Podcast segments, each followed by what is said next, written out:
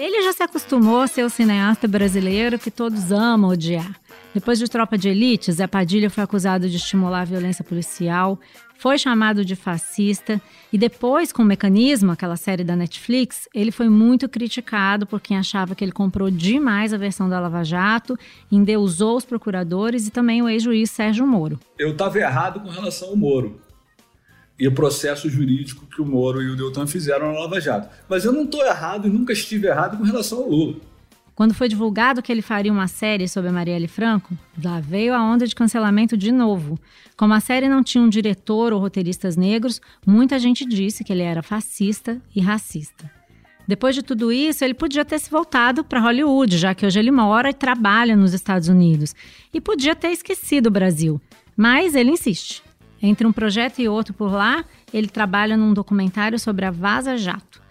Morando em Los Angeles, de onde ele falou com a gente, Padilha diz que o Brasil é um país precário. E quando eu perguntei quando ele faria um filme sobre Bolsonaro, ele respondeu: Bem, houve programa que você vai saber.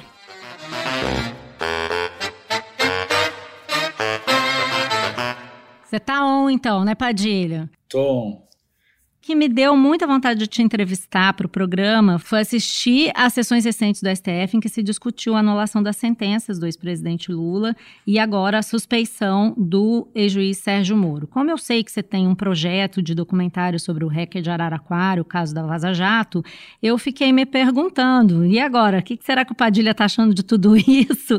E o que, que ele vai fazer né, com esse documentário? Será que sai? Será que não sai? Conta pra gente. O documentário vai sair. É, eu estou surpreso com o que aconteceu? Não. Eu sei que mudaram as regras agora, mas é um processo de financiamento de campanha política que basicamente se baseia em o político eleito coloca em cargos chaves do governo é, pessoas dele ou do, da aliança que ele forma com outros partidos para poder governar. Essas pessoas estão lá dentro das empresas públicas com a função principal de desviar recursos públicos e superfaturar é, grandes contratos, como aconteceu no governo Fernando Henrique, como aconteceu no governo do Lula, como aconteceu no governo da Dilma. Você mesmo escreveu um livro sobre uma dessas desses uhum. grupos. Odebrecht. Eu, para o meu documentário, entrevistei executivos da Odebrecht que me contaram na câmera como é que funcionava, o que, que acontecia, etc, etc. Lembra que eu entrevistando é diferente do Sérgio Moro entrevistando. Mas conta então o documentário um pouco o que, que é, porque eu, eu, eu alguma coisa lá. você há de poder contar, não é possível. É, eu, vou chegar lá, mas eu vou, eu tá, vou então vamos lá. fazer, vou para o final desse raciocínio. Então você tem esse processo de uma organização é, política do, estruturada sobre desvio de, de verbas públicas, por um lado, e por outro lado você tem essa própria organização política indicando uh, as pessoas mais importantes do judiciário. Então, os tribunais que não são é, ocupados por juízes concursados são ocupados por indicações feitas por políticos ou por grupos políticos. Então, não é surpreendente que o judiciário tome deliberações ou decisões de cunho político que não tem necessariamente a ver com o que está escrito na Constituição. Então, o que, que a gente viu na Lava Jato? Do ponto de vista do judiciário.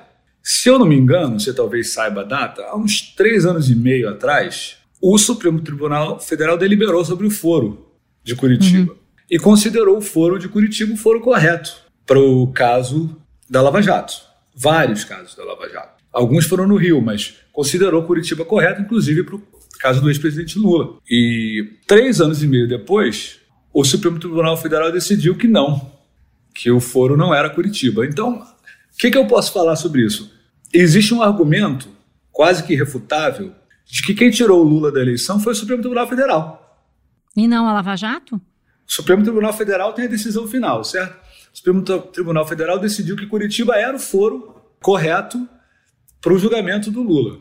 Três anos e meio depois, o mesmo tribunal decidiu que não era. O Lula ficou afastado e a Lava Jato continuou por causa dessa decisão do Supremo Tribunal Federal. É uma decisão famosa, clara, de que Curitiba era o foro. Um Supremo Tribunal Federal que submete um país inteiro ao processo que foi a Lava Jato, você concorda ou não concorde com ela? Um processo traumático.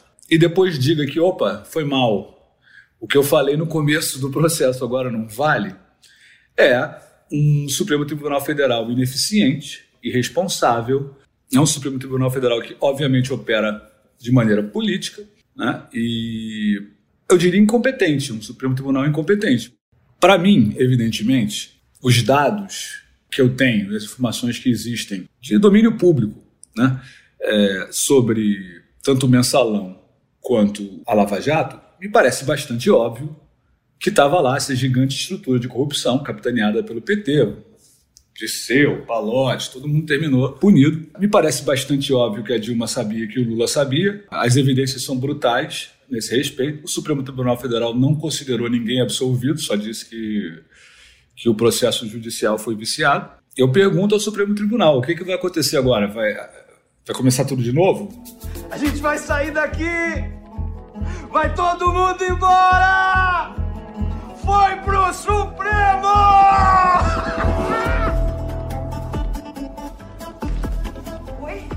Quê? Tamo livre! Foi pro Supremo, pessoal! Tamo livre! Seu filme anterior que lida com a Lava Jato é um mecanismo é, agora você vai mudar o enfoque? O que, que esse documentário vai fazer? De que forma ele vai dialogar com essa situação e com a, a sua produção anterior? Eu acredito em ciência, é nisso que eu acredito. Então, o processo da ciência, o processo de formar opinião sobre as coisas em ciência, é você criar teorias que são compatíveis com os dados que você tem. E essas teorias, enquanto elas explicam bem os fatos, você não tem motivo para mudar elas. Quando os fatos contradizem a teoria, você muda a teoria. Fato é fato. Então aconteceram dois fatos relativos à Lava Jato que mudaram a minha opinião. O primeiro deles foi o Sérgio Moro aceitar ser é, ministro da Justiça do Bolsonaro. É, eu digo isso é, por dois motivos. Primeiro é que, evidentemente, que um juiz que participou de um processo que tornou um candidato importante, uma pessoa importante na história política do Brasil, Lula, inelegível, jamais poderia, jamais poderia, por uma questão ética, moral, aceitar trabalhar no governo que ganhou a eleição, governo que com alguém que tenha ganho aquela a eleição que ele interferiu de alguma maneira. O mesmo vale para o Deltan. Isso é um motivo. Escrevi um artigo sobre isso. Agora tem um segundo motivo que basta olhar para a história do Bolsonaro e eu mandei mensagem para várias pessoas que estavam entrando no governo do Bolsonaro avisando isso. Mandei mensagem para é, pessoas muito próximas ao Sérgio Moro, dizendo: olha aqui, esse cara tá maluco, babá, babá, o Bolsonaro é assim, assim. Qualquer pessoa que tenha vivido um pouquinho no Rio de Janeiro sabe que o Bolsonaro, a estrutura do Bolsonaro de política era calcada em visitas do Queiroz a batalhões de polícia, em visitas a milícias, em áreas de milícia que só deixavam ele fazer campanha, em, na corte a policiais violentos, inclusive policiais do escritório do crime, etc, etc. Então era óbvio que a gente estava elegendo um miliciano, ou, ou pelo menos um político ligado à milícia. O Moro respondeu essas mensagens? Eu não mandei direto para ele, que eu não, não tinha conexão com ele. Conta mas... nomes aí. Conta os nomes não, aí para quem você manda. Não, eu mandei para um policial federal que é muito amigo meu, que conhece ele bastante bem, e o, cara, e o policial federal mesmo respondeu que não, que é isso que tem que ser, porque que não era e tal. E é evidente que era e sempre foi, bastava olhar um pouquinho para o Rio de Janeiro. Aí eu fiz aquele outro artigo que, dizendo que o Moro era o anti-Falcone. Né? O Falcone passou a vida lutando contra a máfia e morreu por isso, e o Moro lutou contra, ou tentou pelo menos desmontar uma, uma série de atos corruptos que aconteceram de verdade nos governos do PT e também do PSDB, não conseguiu, porque meteu os pés pelas mãos no processo jurídico, com as mensagens da Lava Jato, essa é a segunda coisa, a terceira coisa que aconteceu, e ao mesmo tempo se autodestruiu, fez todas as decisões mais erradas e equivocadas que alguém podia fazer. Foi o que o Moro fez. No minuto que o Moro aceitou fazer isso, ele colocou tudo que ele fez na vida dele em suspeição. Quando chegaram as mensagens, vazaram as mensagens da Lava Jato, aí entra o Walter Delgatti, que não cobrou pelas mensagens. Isso é uma coisa que eu ia te perguntar. Se você acha que ele é um idealista, ele é um picareta que hackeava dados e quis vender, ou ele foi financiado por alguém? Qual a sua conclusão? Claramente, no caso da Lava Jato, ele não foi financiado por ninguém. É, a história é bem simples e eu tenho ela contada por ele em detalhes e fui acompanhando e falando com outras pessoas que participaram. Não ficou provado em lugar nenhum que o Walter tenha recebido ou procurado vender o material da Lava Jato. O cronograma dele enviando as mensagens para várias pessoas, conversando com várias pessoas até chegar na Manuela, é bem claro e, e chegar no Glenn. O Glenn, tem, o Glenn gravou as conversas dele com o hacker, material que eu tenho no meu documentário. Assim, não resta a menor dúvida de que não foi, nesse caso específico, o Walter não estava tentando ganhar dinheiro. Ele, ele tem os motivos dele para fazer o que ele fez, mas eu vou falar sobre isso no documentário. Você acha que esse documentário ele é de alguma forma uma maneira de se redimir ou de responder às críticas que você recebeu no caso do mecanismo? É assim, tipo, olha, gente, eu errei ali, mas agora eu vou dar uma ajeitada olha, aqui. Não, Como é que não, é? A minha opinião é. não mudou. Ou, por exemplo, eu estava errado com relação ao Moro e o processo jurídico que o Moro e o Deltan fizeram na Lava Jato. Mas eu não estou errado e nunca estive errado com relação ao Lula e ao PT e ao PMDB e ao PSDB, e ao Sérgio Cabral, e ao Debrecht, e a Petrobras.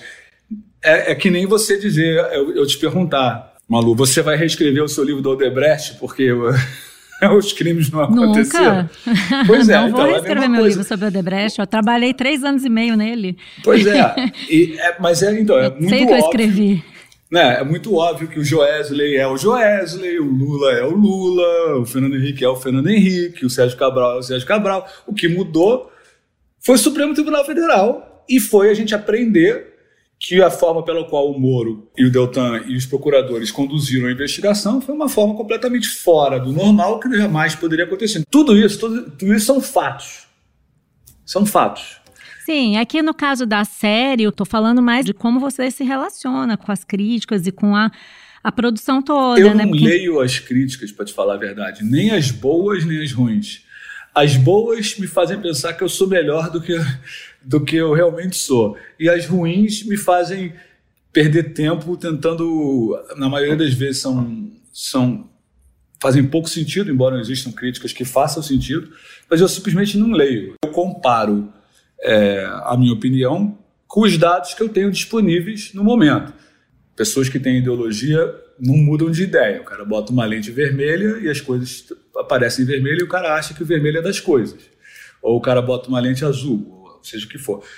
Eu sempre digo que eu não tenho ideologia porque eu não tenho mesmo. Eu não acredito em fórmula pré-determinada. Então, para mim é fácil mudar de ideia, comparar minhas teorias sobre o que está acontecendo com os fatos. Agora, eu não mudei muito de ideia, não. Eu mudei de ideia a respeito do que do processo. Da Lava Jato e do Moro. Você acha que você foi ingênuo ao acreditar no Moro, é, chamar ele de um samurai Ronin, que era um cara que não tinha senhor? Você acha que você foi ingênuo? O que, que é, como você avalia?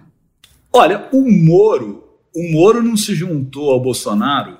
É, ele é meu senhor agora e eu sou o samurai dele. Não, o Moro se juntou ao Bolsonaro porque é parte do que ele estava planejando para a vida dele do ponto de vista pessoal. Ele estava hum, pleiteando dizer, um cargo. presidente? É, ou, ou, do ponto de vista político, ele apostou que o Bolsonaro ia conseguir fazer um governo melhor e que ia apoiar ele no ponto de vista é, é, de. Ia dar a ele a chance de ser, continuar sendo o inimigo da corrupção é, no Brasil, ou ter essa imagem, por um lado, e por outro lado, ele talvez pudesse terminar o Supremo Tribunal Federal. É, qual foi o erro que ele fez? Ele se associou ao Bolsonaro. É impossível fazer um erro maior do que esse.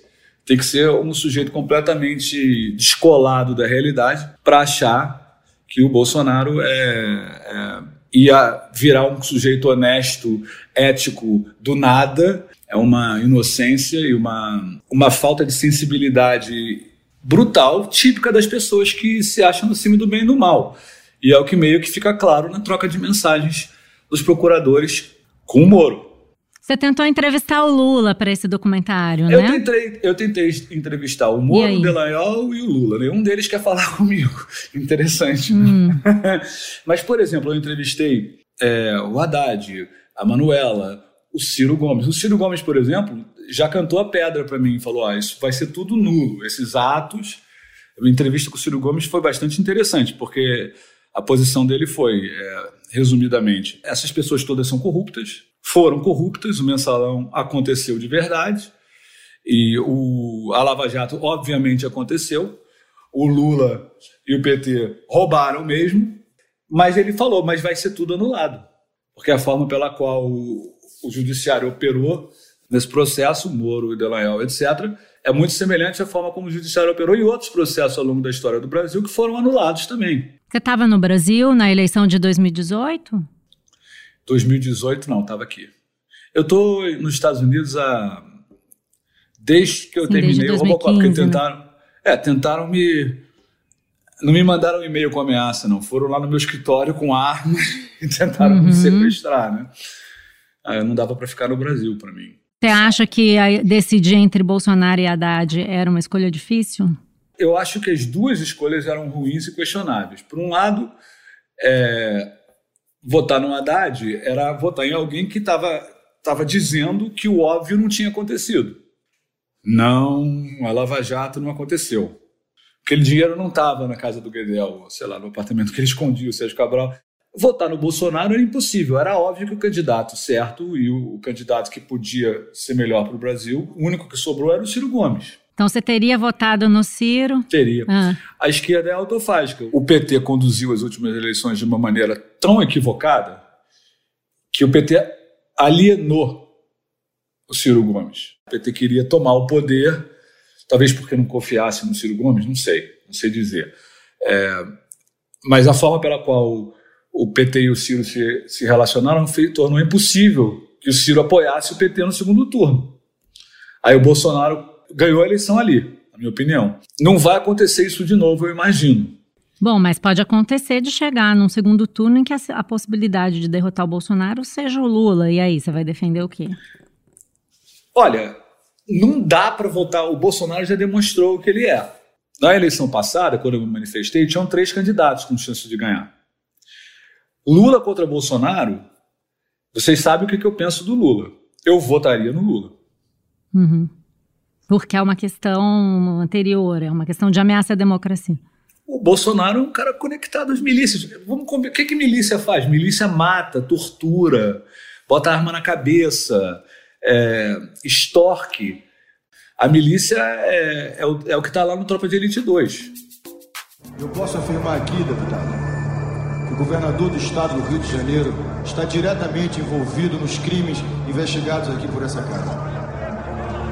Eu afirmo que o governador do estado está envolvido nos crimes investigados pelo deputado Diogo Fraga.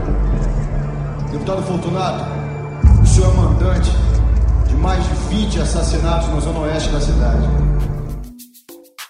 Por outro lado, você também já comparou os dois, né? Assim, uma vez você disse no artigo para a Folha que a esquerda lulista e a direita bolsonarista são irmãs siamesas. De uma certa maneira, as pessoas que apoiam o Lula radicalmente, ao PT radicalmente, e que só conseguem ver o Brasil governado pelo PT, e o PT é sinônimo de esquerda, só existe uma esquerda que é o PT, etc, etc, são bastante parecidas com os bolsonaristas, no sentido de que não há, não há nenhum fato que possa ocorrer no mundo real que vai mudar a opinião dessas pessoas, porque elas não são racionais.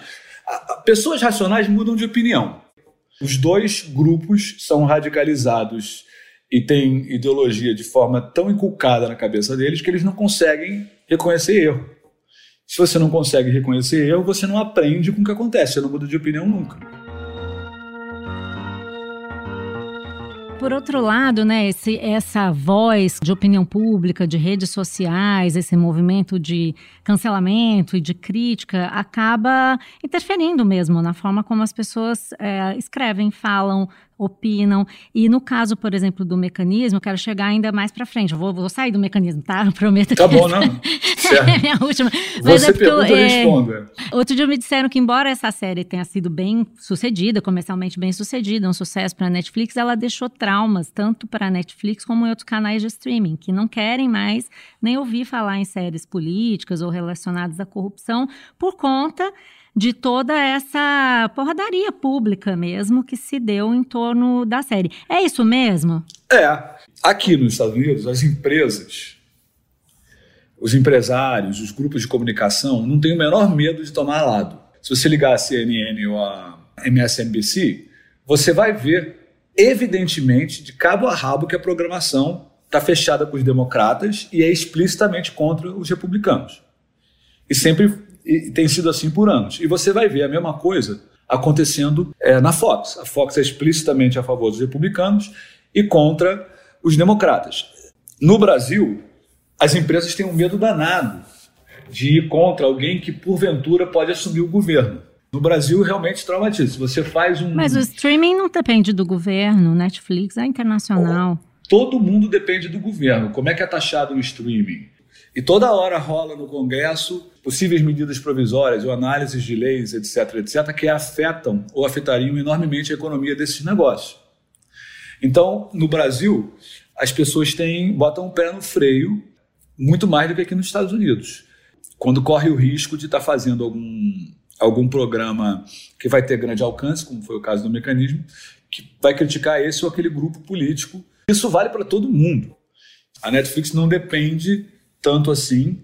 Ela depende do governo. Netflix, Amazon, Apple, todo mundo que é streaming no Brasil depende do governo, porque tem várias regulamentações de internet, de banda, etc., que tem a ver com o governo.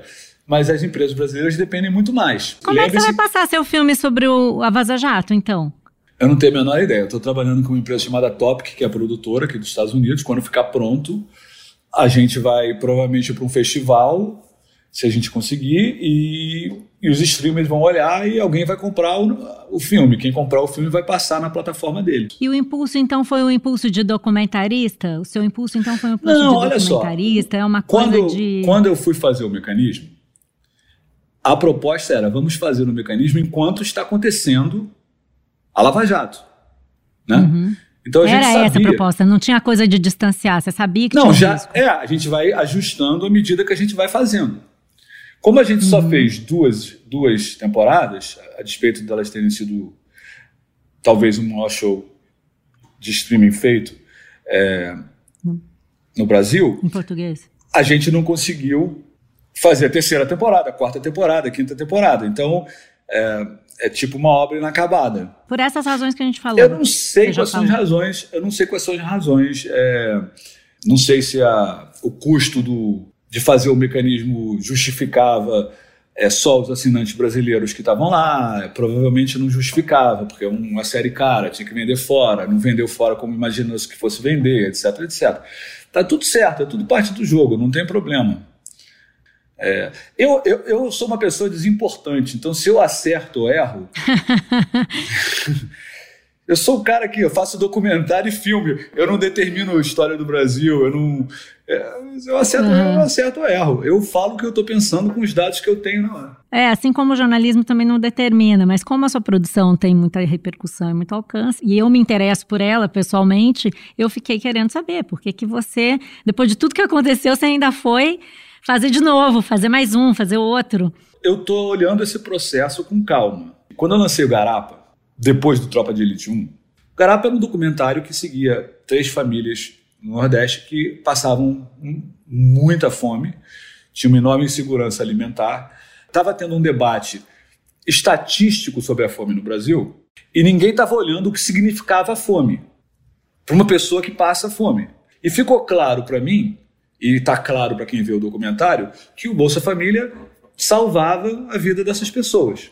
Então, eu fiz um documentário pop ET? Não, eu fiz um documentário mostrando o que está acontecendo. Quando eu lancei o Garapa, as pessoas, sei lá, 90% dos jornalistas começaram a dizer que eu tinha lançado o Garapa, que era uma desculpa para consertar o Tropa de Elite. É, eu nunca achei que tivesse nada errado com Tropa de Elite, mas é, então não tinha nada para eu consertar. Mas o Garapa foi feito e começou a ser filmado antes do Tropa de Elite. É, é, são pessoas. O cara quer falar, jornalista gosta de polêmica. Jornalista gosta de polêmica, é verdade. É, você está, você está errado, você.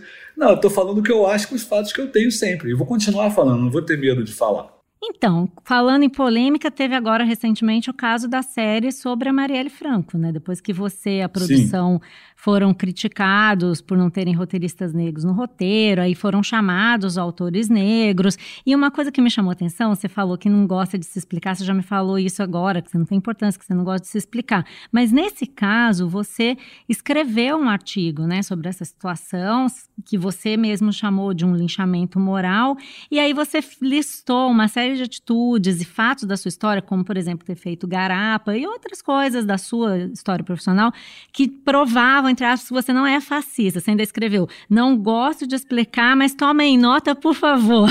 É. por que, que uma pessoa que você, que também curte uma polêmica, você falou que os jornalistas curtem, mas você também curte uma polêmica, por que, que você se sentiu obrigado a explicar? O que, que isso diz? Olha, o que, que aconteceu ali? Qual é a história desse projeto? A Marielle foi brutalmente assassinada. A Marielle fez a carreira dela política junto, em parceria com Marcelo Freixo, é, que é grande que é amigo meu.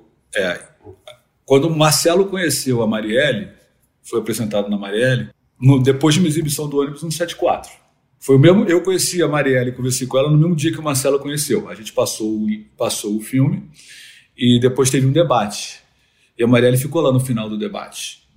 Ela não foi embora, ela ficou lá, foi apresentada ao Marcelo, falei com ela, blá, blá, blá, blá, blá. Algumas vezes a Marielle me ajudou, inclusive no Tropa de Elite 2, me deu acesso, ela me ajudava a entrar e sair da câmera, porque eu via a CPI das milícias lá, é, motivo pelo qual eu entendo bastante de onde vem o Bolsonaro, e acompanhei ao vivo a CPI das milícias para fazer o Tropa 2, e ela também ajudou na, na, no casting, no processo de elenco, de formação de atores no no Tropa 2 e no acesso ao Banco 1. Passou bastante tempo, um ano e meio, um ano do falecimento da Marielle, e ninguém tinha proposto uma série. As propostas que, que a família tinha recebido eram propostas tipo, a gente paga 100 mil reais para todo mundo e tal, e não era nenhuma série que tinha distribuição, etc, etc. Aí a Antônia é, Peregrino, que é muito amiga de Marielle, conversou com a família e, e conseguiu falar com, a, com todos eles, juntar todo mundo é, numa série só. E aí ela, buscando maior mais recursos, né? ela queria maximizar é, os direitos né, da família. Ela me procurou e falou: Zé, você, o que, que você acha? Eu falei: olha, eu adoro a Marielle, conheci a Marielle, acho ela uma pessoa importantíssima e com certeza vou ajudar da melhor maneira possível. Trouxemos o projeto para uma série de streamers, um monte de gente se interessou. Finalmente a gente conseguiu fechar um acordo com a Globoplay, que pagou mais do que todos os outros, pagou mais do que a Amazon, todos os outros é, para fazer a série. Um acordo que é extremamente bom para a família, dez vezes mais do que qualquer pessoa tinha conseguido de direitos é, no Brasil e mais uma participação gigante de direitos no exterior. A gente conseguiu isso. A autora me pediu, a gente conseguiu, colocou de pé. E, e fomos para o Brasil anunciar a série. Quando a gente chegou no Brasil, estava tendo o lançamento de um documentário. É, a Globoplay tinha feito sobre a Marielle sobre o Lessa, etc, etc. No dia seguinte que a gente chegou, a gente foi lá na Globoplay. E a Globoplay, é, a gente estava lá vendo, uma, vendo o documentário e eles quiseram anunciar a série, a saída do documentário. A gente não tinha escolhido nenhum roteirista, não tinha escolhido nada. A Globo tinha colocado o Jorge Moura para ser, ser o representante da Globo o Jorge. Eu não ia ser roteirista, eu só tinha escrito o primeiro episódio, eu só ia escrever o primeiro episódio e ajudar na Bíblia. E ficar dando observações e dirigir o primeiro capítulo, que é o que eu faço. E aí, quando foi anunciado isso, de maneira prematura, na minha opinião, teve um, um furor na internet. Ninguém se perguntou: bom, Padilha tem história com a Marielle, é, como é que vai ser o Writers Room, como é que isso vai ser estruturado. Não deu tempo de fazer isso. Assim que a Globo anunciou, no dia seguinte, estava Antônia sendo, vou usar uma gíria policial, esculachada na internet. A mesma coisa estava acontecendo com a família da Marielle. Marcelo Freixo estava sendo esculachado na internet. Eu garanto para você que a Marielle ia ter horror dessa reação das pessoas. Porque eu sei o que a Marielle achava do Marcelo Freixo e da própria família. Ah, a Mônica estava sendo esculachada. Houve um, um. Primeiro eu vou atirar, depois eu vou perguntar o que está acontecendo. Eu não tenho mídia social, eu não olho internet, eu não tenho Facebook, eu não, nunca fui no Instagram, eu não tenho nada. Mas você se incomodou, mas você se incomodou, não, você sentiu. Eu tô chegando lá, eu tô chegando lá. Aí eu deixei as pessoas falarem. Só que eu nunca ia responder. Só que do meu campo, pessoas associadas à série vieram para mim e falaram: pô, você não está defendendo a gente. Falei, tá, então eu vou defender você. Já não escrevi por causa de mim. Escrevi porque as pessoas chegaram e falaram: olha, você não está falando nada. Eu falei, tá bom, quer que eu fale? Vou falar. Aí escrevi. Eu, o que eu escrevi é uma questão que se coloca que é mais profunda do que a discussão de qualquer caso, na minha opinião, de qualquer caso individual. É óbvio, óbvio que a colonização do desenvolvimento dos países na América Latina e do Brasil, inclusive, foram baseados na, na, no extermínio sistemático dos povos indígenas e na escravidão de pessoas negras. Não resta a menor dúvida disso. É óbvio que existe é, a necessidade de combater e de reparar e de consertar esse, esse, o que aconteceu para que tenha justiça social. Eu me lembro quando eu estava fazendo Tropa de Elite 1, o rádio, o rádio no carro da polícia, foi o Pimentel que me mostrou. Falou assim, um policial, dois policiais num carro em Copacabana, falou, ah, o indivíduo da cor padrão roubou a bolsa da mulher e está correndo na direção do Leme. Indivíduo da cor padrão, isso é como a polícia a cor padrão. É, isso é como a polícia do Rio de Janeiro se referia, imagino que ainda se refira, a, a suspeito Caramba. Pois é, então assim, que o Brasil é racista radicalmente, de forma estrutural, que não tem é, as mesmas oportunidades para as mesmas pessoas, que não tem. É, e que tudo isso tem que ser consertado, isso é óbvio. É óbvio. A questão é como é que vai ser consertado e o que, que precisa ser consertado. Eu não acho que a Antônia e a família da Marielle devam apanhar nas redes sociais e que bater na família da Marielle e na Antônia, não estou nem falando de mim, confesso para você que eu não me, não me importo não, é, vai resolver o problema do racismo estrutural no Brasil. Essa coisa de um cineasta, é, hoje em dia se dizer que é para fazer um filme sobre um negro, você deve ter negros. Você concorda com isso? Como é que você repara isso, essa injustiça histórica, esse racismo estrutural, sem tolher a liberdade artística? Assim, eu sou branco e, e os americanos me chamaram para fazer um filme sobre o Martin Luther King e os Black Panthers. Eu uhum. acho que aqui nos Estados Unidos não é como é no Brasil. Aqui nos Estados Unidos a questão maior é diversidade. Então, por exemplo, se você olhar o time da Viola Davis, por exemplo, que é uma atriz incrível, uma produtora incrível, etc, etc, que eu conheço, é, a pessoa que toca o criativo lá é asiática. Não é uma pessoa, não é um African American negro. E a Viola não, não, faz todos os textos ou todos os o processo criativo só com pessoas de cor negra, mesmo quando ela está falando sobre um assunto da história do racismo nos Estados Unidos. A ideia é ter diversidade. Por que, que a ideia é ter diversidade? E por que, que eu acho que a ideia de ter diversidade é melhor do que a ideia de restringir o autor à, à, à mesma proveniência do, do tema? Né? Isso não estou falando só de filmes sobre pessoas negras que tem que ser feitos. Estou falando sobre filmes sobre, por exemplo, lésbicas. Eu acho que ter diversidade é muito melhor, porque você começa a ter várias perspectivas de vários de diferentes lados. Então, assim, a ideia de você ter acesso a vários pontos de vista diferentes é uma ideia que eu acho correta e importante. Né? Ter uma sala só com autores brancos, que nunca foi ideia minha de Antônia. Até porque a Marielle não era uma exclusiva e única representante que lutava somente por causas é, raciais. Não é a história verdadeira da Marielle. Nós estamos no processo democrático. Vai ter que aturar mulher negra, trans, lésbica, ocupando a diversidade dos espaços. E vai sair a história verdadeira da Marielle? Agora vai sair ou isso daí atrapalhou? Nunca existe a história verdadeira. Vai sair Bom, o mais história. próximo que a gente consegue do que a gente sabe com os dados uhum. que a gente tem. Sim, vai sair, estamos trabalhando. Continua o projeto. Estamos uhum. trabalhando na série, sim. E, e é uma série importante. A Marielle é uma figura importantíssima para a história do Brasil, é um símbolo, transcende. Né? Ela, ela é um símbolo no mundo inteiro. Pelo jeito você tá, assim, eu tô vendo você falar e tá me parecendo que você tá bem ambientado aí em Los Angeles, né? Que você tá, você disse que quando você foi para aí, você disse que levaria quatro, cinco anos, é, ficaria quatro, cinco anos depois voltaria, mas pelo jeito tá parecendo que você vai ficar. É isso? Olha, eu tô aqui, depois que você vem, você estrutura a sua vida. Seu filho entra numa escola, babá, você tem uma... Então é mais difícil você voltar. E também, não sei se por sorte ou porque eu, eu tenho tantos projetos aqui andando para frente? Eu fiquei um bom tempo só, eu resolvi só escrever. E fiquei um bom tempo só escrevendo roteiro. E tive um sucesso razoável escrevendo roteiro para os outros e vend... escrevendo roteiros que eu vendi, etc, etc. Eu resolvi não filmar. E agora esses roteiros que eu escrevi estão virando filmes. E o roteiro que você prometeu sobre o Bolsonaro? Esse aí vai rolar? eu, eu não prometi roteiro nenhum pro Bolsonaro. Você andou falando que ia fazer um filme sobre Bolsonaro. Nunca falei aí, isso. Eu já vi eu já a entrevista fiz, sua.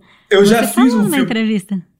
Eu já fiz. eu tô fazendo um documentário, não um filme, mas é, que tem o Vai Bolsonaro. chegar no Bolsonaro, então, o seu Sim, o Bolsonaro é, o, Tá. é, o, é, o- é a cereja é, da torta, né? Uma torta, uma torta horrível, né? Uma torta de baratas. né? É, mas é o final do processo onde a gente chegou. A gente, eu acho que até nem vai ser o final, porque do jeito que está encaminhando a próxima eleição, como você mesmo falou, pode ser que a gente tenha um capítulo repetido de bolso. Pode ser que a tragédia não tenha acabado, né? Então vamos ter mecanismo um, dois, três, quatro. Eu já fiz um filme que explica bastante o Bolsonaro, chama Tropa de Elite 2. Então, se tiver alguma coisa sobre o Bolsonaro depois dessa, isso aí a gente. O futuro a Deus pertence. Eu não vou ficar dizendo exatamente o que eu estou falando, senão daqui a pouco a Bim vai ficar é, ouvindo a nossa conversa aqui no na internet. Será que eles estão ouvindo a gente? A, polícia, Não, não- a minha Polícia Federal. Ó, uma das coisas que eu, que eu tratei nesse projeto foi como é que o hacker teve acesso a tantas coisas, a tantas mensagens. a tan- O Eduardo Cardoso me contou essa história muito interessante. Lembra que a Dilma e o Lula estavam grampeados pelo governo dos Estados Unidos, pela NSA? Sim, é NSA. É, Uhum. então, aí eu, eu perguntei, que uma parte do meu documentário fala sobre isso, pro, pro Eduardo Cardoso, que era ministro da Justiça, como é que foi lidar com esse processo. Ele falou que a, a, a ABIN veio para ele e falou que estava investigando as torres de satélite é, da embaixada, ou próximas da embaixada americana, torres de satélite, isso no meio da, da internet, etc. Então, assim, é, é, É um pouco realmente- complicado. Eu Então, acho eles podem difícil- gravar a gente tranquilo. Eles podem né? tentar gravar, mas acho que eles não vão conseguir. A gente pode conversar tranquilamente. Boa. Vou te dar um exemplo da loucura que as pessoas não, não perceberam ainda. E eu falei bastante sobre isso no meu documentário. O FBI, a CIA, o DEA, o judiciário americano, diferentes áreas do judiciário americano, o sistema de inteligência na França, o judiciário francês, o judiciário alemão, japonês, todos eles têm servidor próprio. Ou seja, eu sou do Supremo Tribunal Federal, eu estou trocando mensagem com meus pares, ou sou um procurador sobre é, um caso, essas mensagens estão saindo do meu computador, indo para um servidor que o judiciário controla, criptografado, e indo para o computador do outro, certo? No Brasil, eu perguntei para todo mundo: vocês têm um sistema dedicado de troca de mensagens sobre os casos? E as respostas dessas pessoas eram tipo, me deixava claro que eles estavam usando Telegram e WhatsApp. O que, que significa isso? Por exemplo, no caso da Lava Jato e, da, e do, do Glenn, todos os documentos da Lava Jato, ratificados e não ratificados, todos, estavam sendo enviados pelos procuradores brasileiros, pelos juízes brasileiros envolvidos no caso, via Telegram. O que, que significava? Eles pegavam todos os documentos sigilosos do processo mais importante do Brasil e mandavam para um servidor em Dubai, que pertence a duas pessoas. O cara pega o HD, tira o HD de lá, ele tem tudo que está acontecendo no judiciário brasileiro. Nenhum país do mundo decente usa sistema de, de segurança de terceiro. Todo o Brasil está lá. Tudo que está sigiloso Que está lá beleza. postado, postado por quem? Por procuradores, juízes, ministros do Supremo. Não tem. Eu perguntei para o Eduardo Cardoso, vem cá, depois que grampearam a- o Lula e a Dilma, etc., o que, que vocês fizeram? Nada. Meu Deus. O Glenn teve um ataque quando ele viu, o Glenn Greenwald, que faz parte do documentário. Eu entrevistei ele conversei sobre esse caso. Ele falou: Olha, Zé, depois que vazou que o governo brasileiro estava tava grampeado pela NSA, o Snowden, vendo que não tinha sido tomada nenhuma providência racional, ficava ligando para mim dizendo: Você não vai. O que, que o governo brasileiro, como é que pode? A, a Procuradoria, inclusive, tem. Ela tem um sistema canhestro que ela poderia usar. Mas o que, que aconteceu na Lava Jato, na minha opinião? Ninguém falou isso ainda. Os procuradores não confiam nos outros. Então, se eles mandam pelo sistema interno da Procuradoria, todo mundo pode ler. Então, eles criam grupos separados dos outros e ficam usando servidor privado de terceiros. Então, assim, é, é- é muito precário. O Brasil é precário de cabo a rabo. O Brasil não é só precário na educação, não é só precário no sistema de saúde, não é só precário na justiça social, não é só precário da organização da política, da, da polícia. E foi precário ao longo de toda a sua história, com alguns poucos momentos de luz. Não é que a gente não sabe, a gente sabe o que, que demole o Brasil. A gente sabe o que, que tem que fazer. A má notícia é que a gente não tem liderança e não consegue fazer. Ufa, que animador esse final de programa, hein? Será que na nossa próxima conversa a gente já vai estar falando do seu filme das alternativas? Quando é que sai o filme? O meu filme nem aponta alternativo. Estou montando ainda. A gente está Tá fazendo uma, uma coleta gigante de material de arquivo, etc, etc. Entendi. Ah, ainda então, então ainda leva tempo, não sai para eleição. É, então, não- provavelmente não sai para eleição, não. É, Isso. não, então fora da agenda eleitoral, mas a gente ainda volta a se falar. Te agradeço muito Eu que agradeço. e obrigada por estar no Maluta On. É um prazer meu, Malu. Beijão. Tchau, tchau.